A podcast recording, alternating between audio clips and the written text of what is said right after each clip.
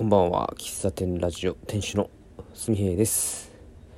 12月の15日水曜日いや木曜日、えー、時刻は21時54 55分ですね、えー、もしかしたら洗濯機の音が入っているかもしれませんが生活音です。はい。今ちょうど洗濯機を回しているところです、えー、洗濯物を干して今日は寝たいと思います。10時半までには寝たい。はい。あのー、ななんだっけな。えっとね。あそうそう。たこの前あの車で往復4時間ぐらい、えー、1時間半40分ぐらい片道かかる豊川っていうね愛知県豊川市っていうところに、えー、現場があって。朝6時半に出発してでまあそんな仕事があったんですよ。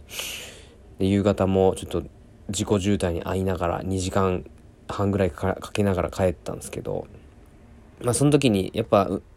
あのうんね長距離運転なんであ僕ともう一人乗ってたんですけど、えー、運転してもらってたんですね。まあ同僚がね運転してて。で、えー、まあそれなりにやっぱ話すじゃないですかそんだけ運転してると。で話す内容って言ったら大体僕は、まあ、ライブのに行った話とかえアニメの話とかなんかそういう話をするんですけどなんかその時に僕その同僚にすみへいくんって言われてるんですけどすみへいくんって自分の好きなことに関してほんと喋るよねみたいな感じで言われた話からちょっと派生してなんですがえっと、まあ、僕はまあ自分の好きな誰まあ誰しもそうだと思うんだけど自分の好きなことを話すことは多分好きなんでしょう。うん、で多分言葉の、えー、ノリというか熱が乗っかって、えー、話してるんで、まあ、それが結局それが結果的にこうえー、ちょっと引き引かれるのか、えー、ほうほうとこう感心されるのか、えー、普通に、えー、事務的な話をするものに比べればやっぱり圧倒的にこう熱量を感じられるわけですよ。まあ良くも悪くもね。まあ悪くもはないけどね。うん。惹かれる。ちょっとうざがれるみたいな感じだね。で、そういう感じらしいっていうのをね、改めて昨日気づかされたわけなんですが、あの、人のえー、まあ、僕はどっちかというとこう、まあ、自分もこう好きなこと話すんだけど人の人にも人のそういう好きなこととか、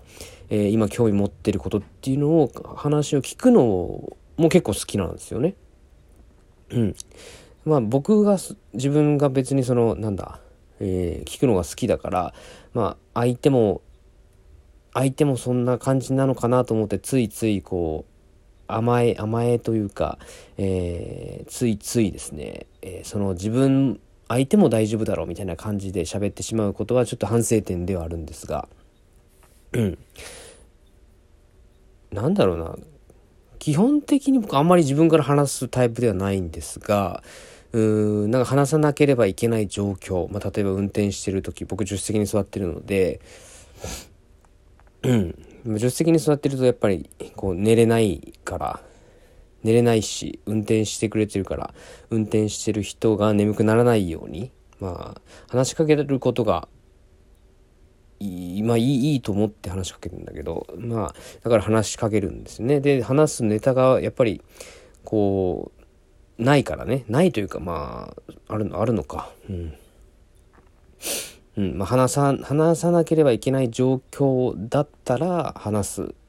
けど基本的には話を聞く方が多いいんですよ。うん、で、えっと、話を聞くことが多いんですがその話って結構なんなんでしょう聞く聞くことはねこう苦じゃないんですよ。あのコーヒー屋さんで店、えーと、店先で立って、えー、コーヒーを入れながらお客さんの話を聞いたりするのも全然苦じゃないんだけどなんだろうね。やっぱより聞きたいなって思うのはその人が今熱中してることとかうーん悩んでることとかだね。えっと陽陽でも陰でもいいんだけど結構その陽に熱量が振った話っていうのは多分好きな話とかなんで陰に熱量が振ったものっていうのは、えー、例えば仕事の悩みとか、えー、ですね。でそれどっちにも振ってない。うーん、まあ、そういうのをいわゆる世間話って言うんだろうけど世間話をこう聞くっていうよりかはどっちかに振ってあってた熱量のある話を聞くのは好きですね。うん。あ、聞く、聞こう。うん。で、なるべくまあ、解決、解決策まで話すとちょっとおこがましいので、聞いて自分なりの考えも考えながら聞くっていうスタイルですね。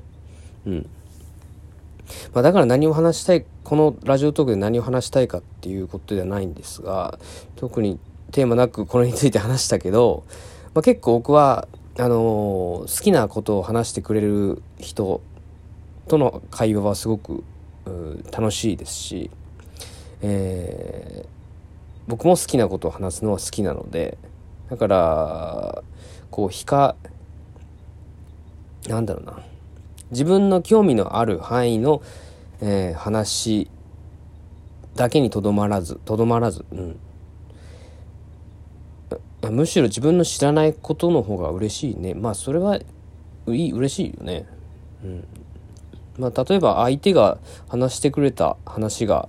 えー、まあ、ライブっていうジャンルで行った時に、僕の好きなアーティストさんっていうのはあるけどその人がライブで同じくえー、えー、っと僕の好きなアーティストさんのライブに行ったって話だったらそれはより盛り上がるだろうけれどもうん僕のこうノータッチなジャニーズとかね、えー、アイドルグループとかそういうライブに行った話とか聞くのももう結構面白いですよね。ジャンルで言うと、えー、アーティストさんのジャンルは違うけれどもこうライブとかコンサートとかまあ広く言うと演劇とか舞台とかあまあそういう表現をしているちょっと話広がりすぎるけどまあそういう具合にジャンルを広げると意外とこう共通なんだろうな、えー、具体的な共通点はないけれどもこう表現するとか熱狂するとか掛け合いがあるとかなんかなんかそういう共通点が見つけられるようなジャンルだったらなんかすごくこうた乗っかれるような気がするな。うん。まあ、今その会話について考えてみたけど、うん、実際にそういう場面があったかっていうとはなかったんだけどうーんなんか会話についてちょっとこうひも紐解いた時にうーん、そういうふうに共通だった。そうだ。そういうことで共通点を見つけるんだ。そうか。なんか、お互いの共通点探しみたいなことを、よくこう、会話の、会話術みたいな本とか、えっ、ー、と、テレビとか、なんか、コミュニケーション専門家みたいな方が言う、言ってたりする話っていうのは、結局そういうところのこと言ってるんだね。きっとね。だから、ご趣味は？とかっていう時に、うーん、なんか読書ですって言、いう、このやりとりってなんかすげえ不毛だなって思ってたんですけど、その、お互いに会話の糸口を探す上で、広く共通点を見つけようってする、うことが、会話を楽しく、会話を楽しくという会話をえー、続ける、えー、ポイントなんでしょうね。なんか今そんなひらめきが出ました。当たり前のことなんでしょうかね、これは。うん。あんまり人と会話をする機会がないんで、えー、改めてこういうことがないこと、ない限りは会話について考えないんだけども、えー、ね、ちょっと実践したいね。実践したいな。なんか、こここまで紐解けるとうんなんか1対1でこう差しで飲むとか差し、えー、1対、えー、2人っきりになるのって結構苦手ではあるんだけどなんかそういう糸口で会話をすると面白いんじゃないかと今仮説が立ちましたまあなんか実践できる場があれば実践してみたいなと思いますあのリスナーさんでもなんかちょっと試しにやってみてください。でお便りください。かなり投げやりですが。はい。えー、終わろうかな。そんな、えっ、ー、と今日のテーマは何だな？こう会話。会話じゃないな。自分の好きなことを話すのは好きだし自分の好きなことを話している人の話を聞くのも好きだし、えー、逆にこう好きなことじゃなくて好きなことはプラスなことのよう、えっ、ー、とインこ悩んでることとかマイナスに振ってることに関して聞くのも好きだしうん。なんかそこから派生してなんか共通点探しとかコミュニケーションの、えー、コツみたいな話になりましたけどコツって語るほどコミュニケーション得意なわけじゃないけどね。うん。得意じゃないから仮説なんですけども、まあえー、何か感じるところあればお便りくださいと。いうことで最後は皆さんに投げる形で終わりますが、えー、今日はこの辺で終わりたいと思います。えー、っと12月の15日の配信以上になります。最後までお聴きいただきありがとうございました。では洗濯物を干して寝たいと思います。おやすみなさい。